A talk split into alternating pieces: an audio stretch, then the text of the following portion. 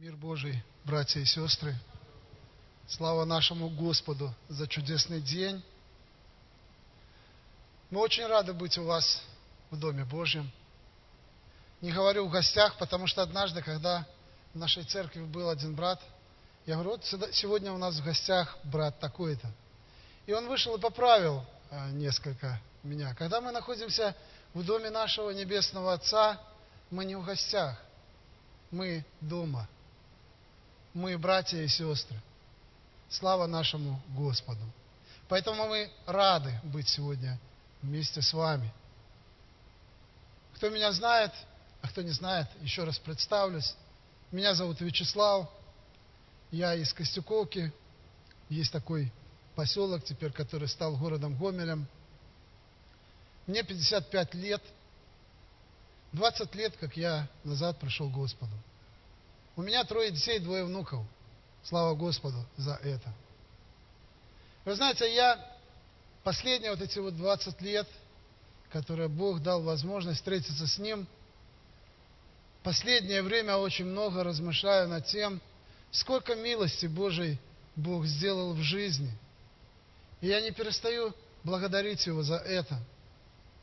Я не перестаю благодарить, что однажды меня, человека, который был зависим от алкоголя, Бог вытащил и сказал, ты будешь моим, ты будешь мне служить.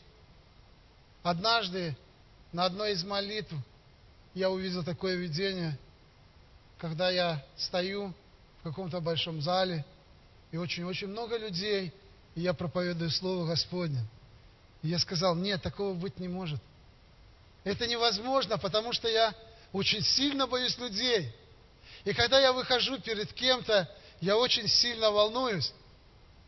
И тогда человек, который вел молитву, брат, вышел и сказал, если вам что-то фантастическое увиделось в видении, знайте, это от Господа. И я благодарю моего Бога за то, что сегодня могу стоять перед вами.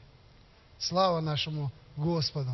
Я благодарю, что Он верен в Слове Своем, что если бы не Его Слово, не Его вечное священное Писание, то мы бы, наверное, никогда не встретились с этой милостью и любовью Божией. Кто люди постарше, наверное, помнят, в 60-х годах была такая песня. Пел, не помню кто, но там были такие слова. «Представить страшно мне теперь, что я не ту открыл бы дверь, не той бы улицей прошел тебя, не встретил, не нашел». Понятно, что автор, который сочинил эту песню, вкладывал совсем другие, другой смысл в эту песню. Но я понимаю, и мне представить страшно, что я однажды не откликнулся бы на призыв Божий. Однажды не сказал, Господь, я пойду за тобой. Однажды, когда сказали, чего ты хочешь от Господа, я сказал, Бог, я хочу, чтобы наконец пришло успокоение в мое сердце. И вы знаете, 20 лет назад, в один день, Бог избавил меня от алкоголя, от никотина и от всего неугодного Ему. Слава Ему, за что я Его благодарю и прославляю.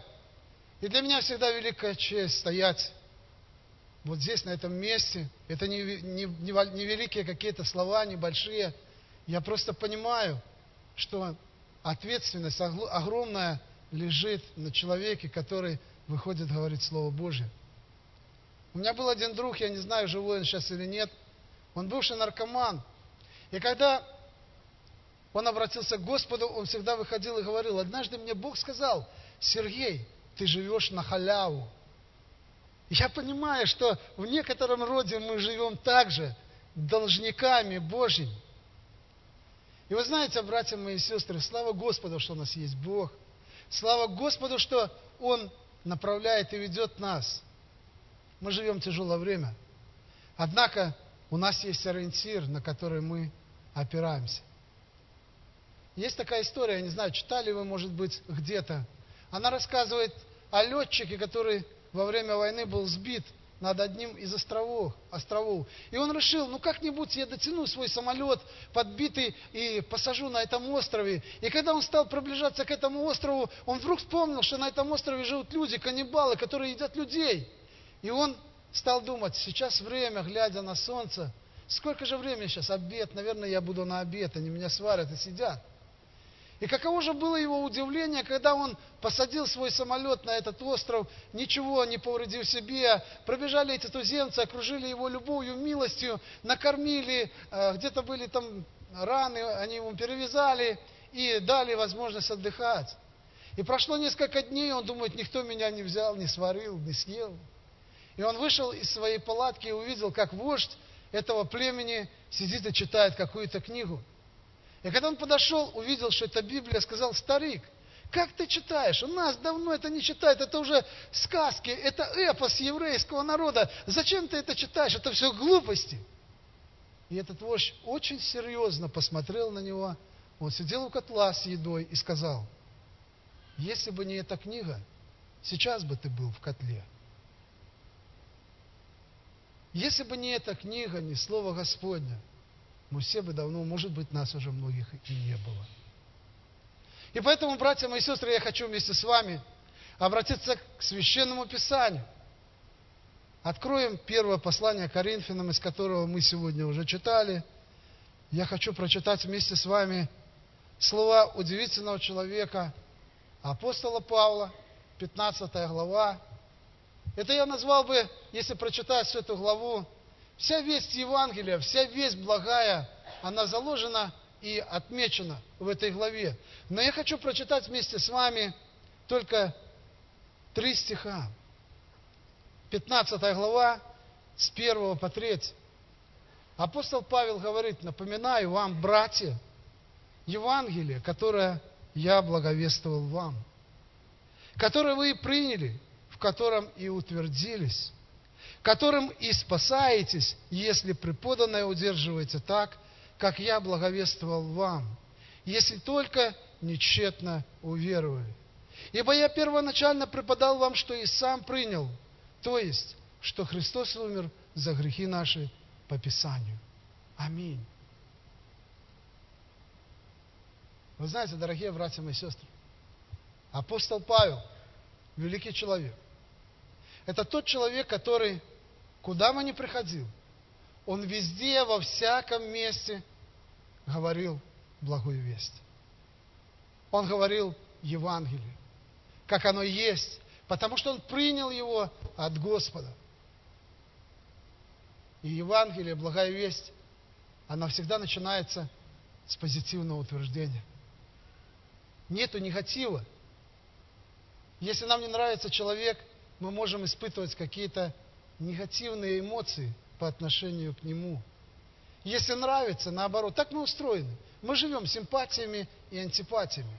Но когда Бог смотрит на нас, Он всегда начинает с позитивного утверждения. Бог любит нас. Ибо так возлюбил Бог мир, написано, что так сильно, что отдал Сына Своего Единородного. Любовь Божья, она заключается в том, что нас, грешных людей, которые не знали Его, Он искупил смертью Своего Сына. Написано, Бог есть любовь. Мы сегодня уже говорили об этом. Это какая-то, не какая-то, не, не какая-то чувственная любовь, не какая-то эмоция, которая приходит к нам, когда нам хорошо. Это любовь жертва. Бог любит нас. Независимо какого ты возраста, независимо какого ты статуса, независимо от того, старый ты или молодой, пожилой или уже в преклонном возрасте, Бог любит нас, каждого из нас. И когда Он смотрит на каждого из нас, Он говорит примерно следующее. Это мое любимое творение, созданное по образу и подобию моему. Братья мои сестры, когда мы учились, многие в советской школе, у нас предел, наверное, наших, э, ну, как бы, способностей или потенциал – это инженер. Самое главное, институт закончил и инженер. Все. Дальше, если кто-то доктор, то это из ряда вон выходящее. И я думал, интересно, а что дальше нету ничего? Это все ограниченный такой потенциал. Но вы знаете, Священное Писание говорит нам, что мы созданы по образу и подобию Божьему. И когда Бог творил человека, Он вложил в него свой потенциал. И этот потенциал, он не ограничен рамками, он не ограничен временем, он не ограничен нашими способностями, он безграничный. И поэтому, когда Бог смотрит на нас, на каждого из нас, на тебя и на меня, Он видит выдающегося человека. Аллилуйя. Поэтому я хочу, чтобы мы сейчас сделали нечто интересное. Повернитесь друг к другу и скажите, ты выдающийся человек.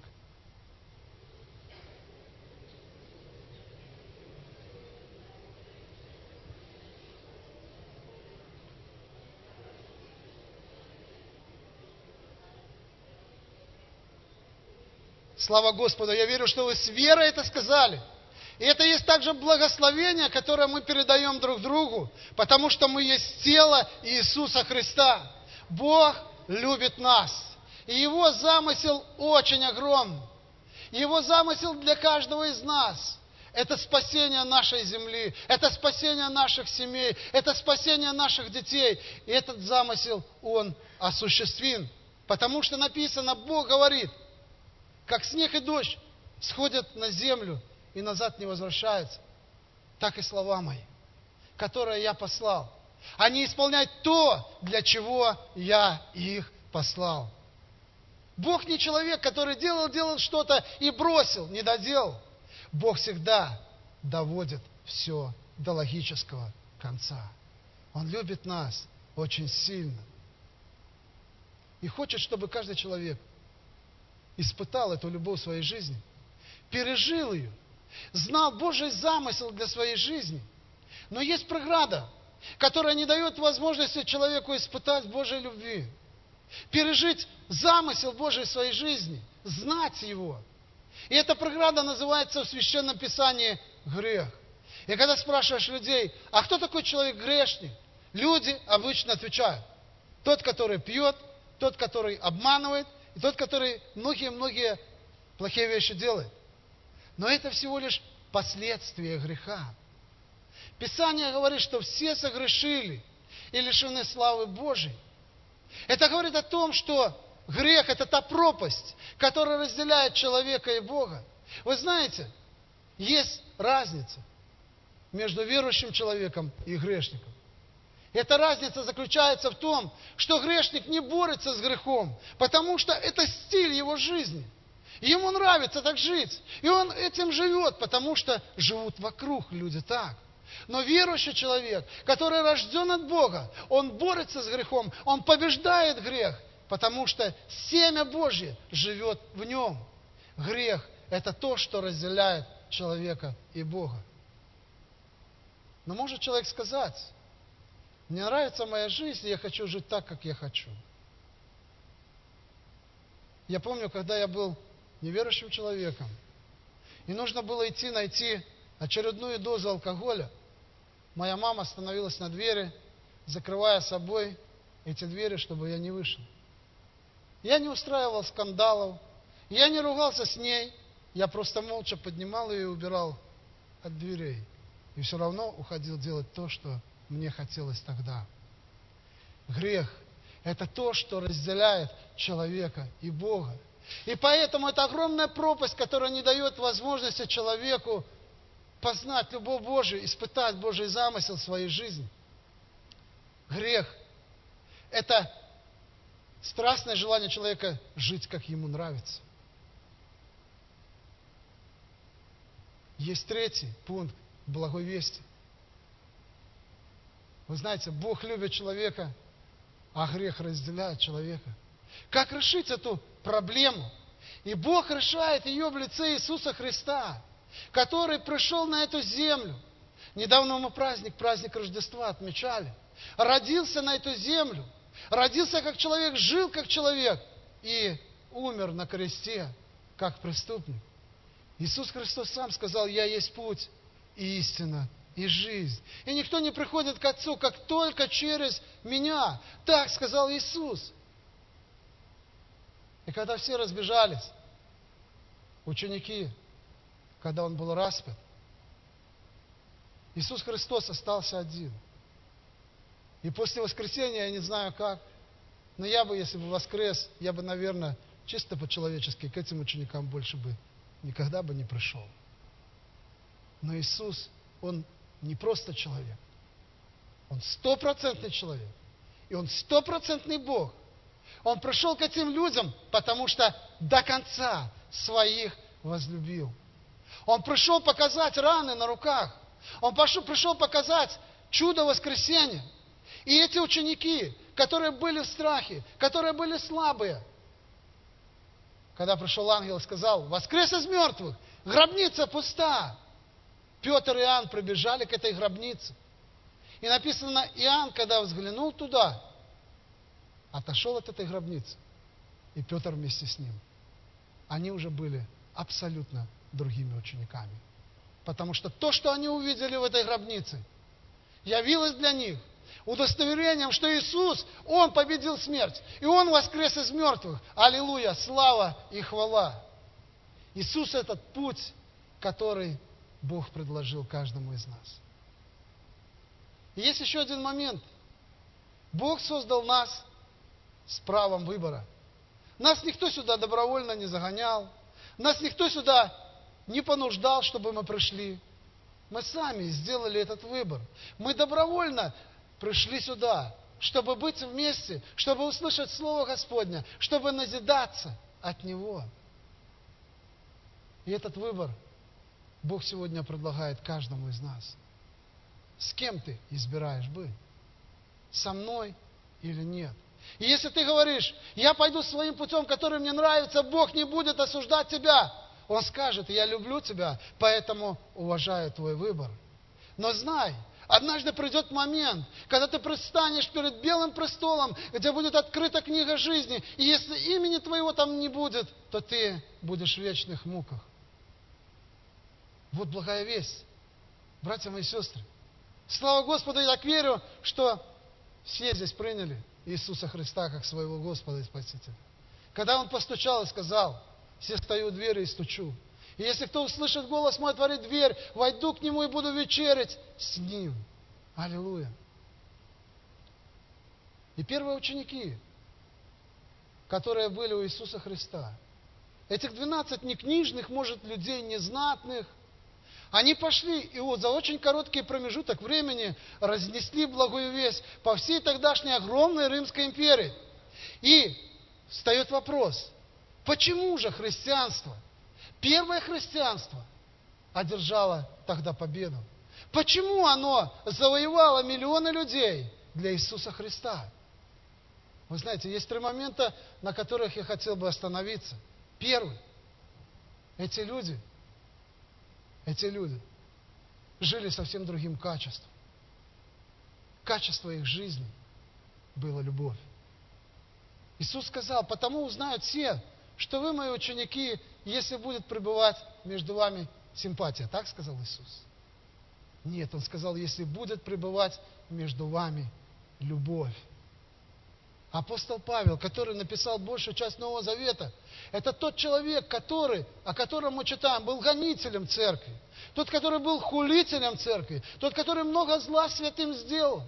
Шел по дороге в Дамаск, чтобы и святых там, в Дамаске, влачить, в тюрьмы бросать, казнить, на, на убиение отдавать.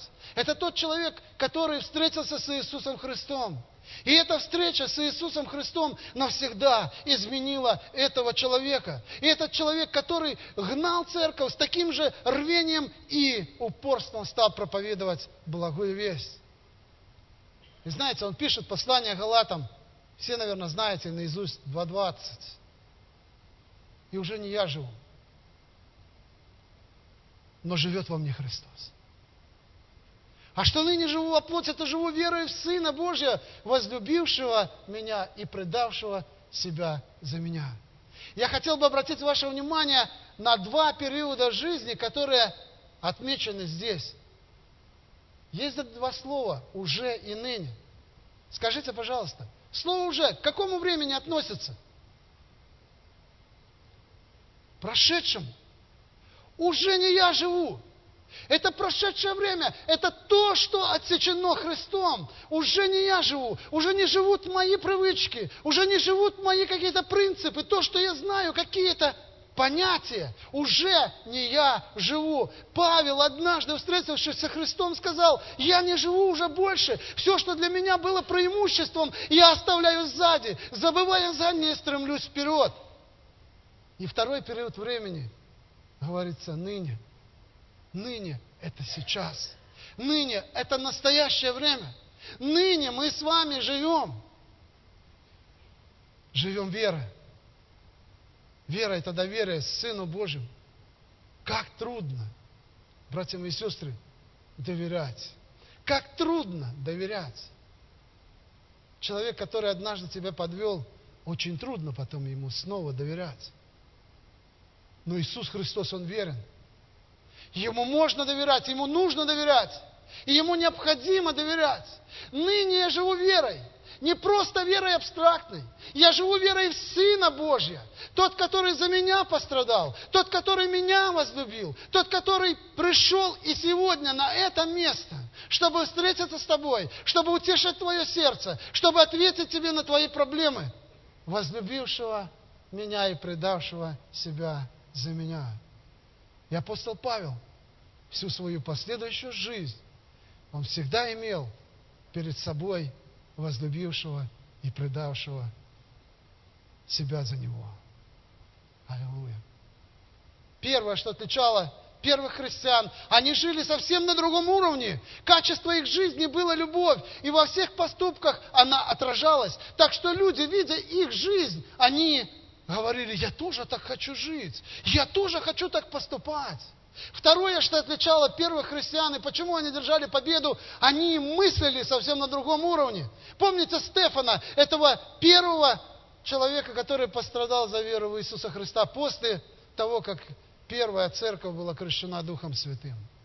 Это тот диакон, простой диакон, о котором мало написано. Он пришел и говорил перед Синедрионом слова. Он не говорил какую-то богословскую, теологически глубокую проповедь. Он просто пересказывал историю еврейского народа от исхода и до того времени.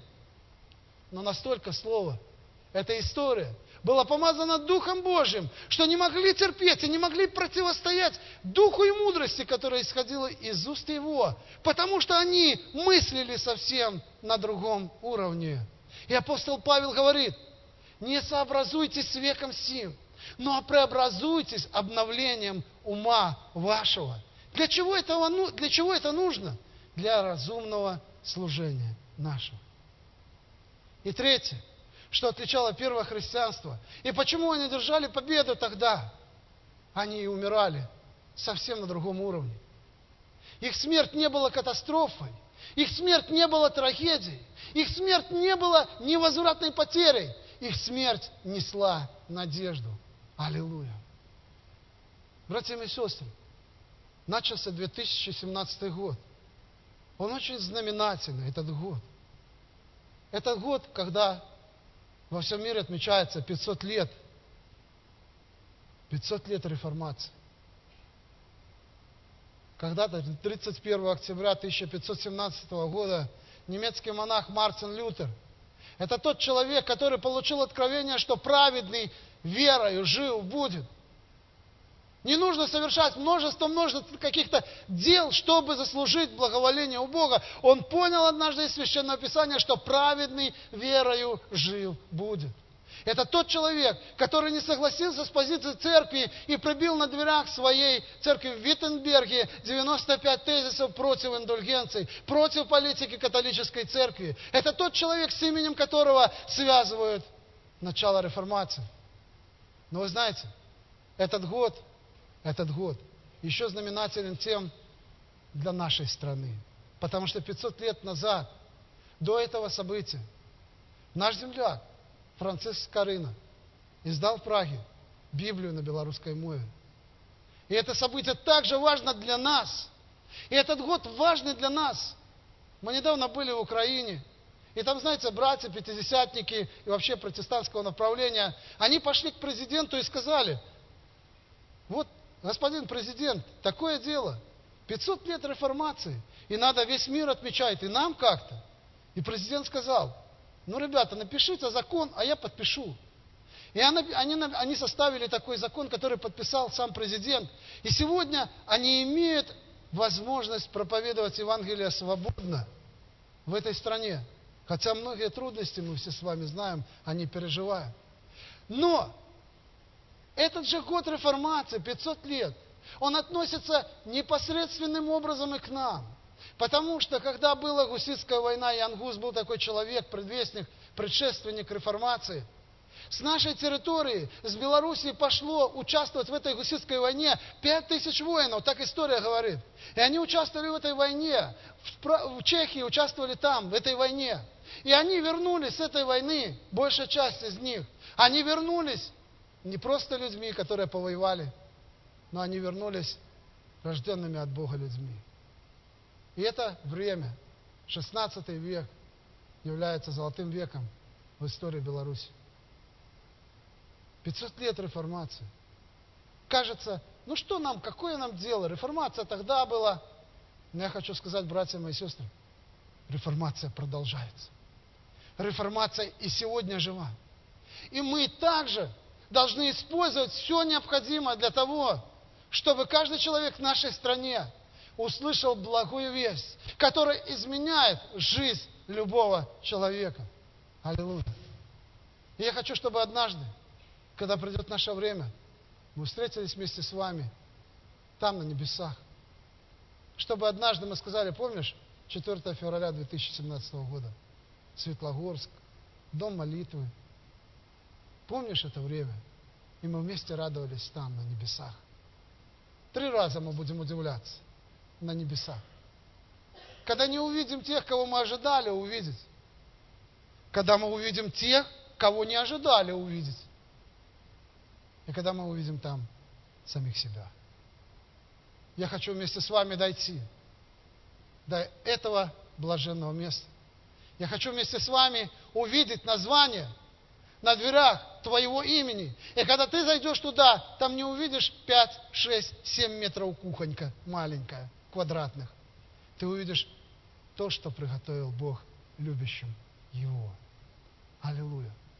Пусть Бог благословит вас, возлюбленные братья и сестры, пусть благая весть, которую мы приняли однажды, она не станет просто какой-то информацией, она станет действительно вестью, которая изменяет нас.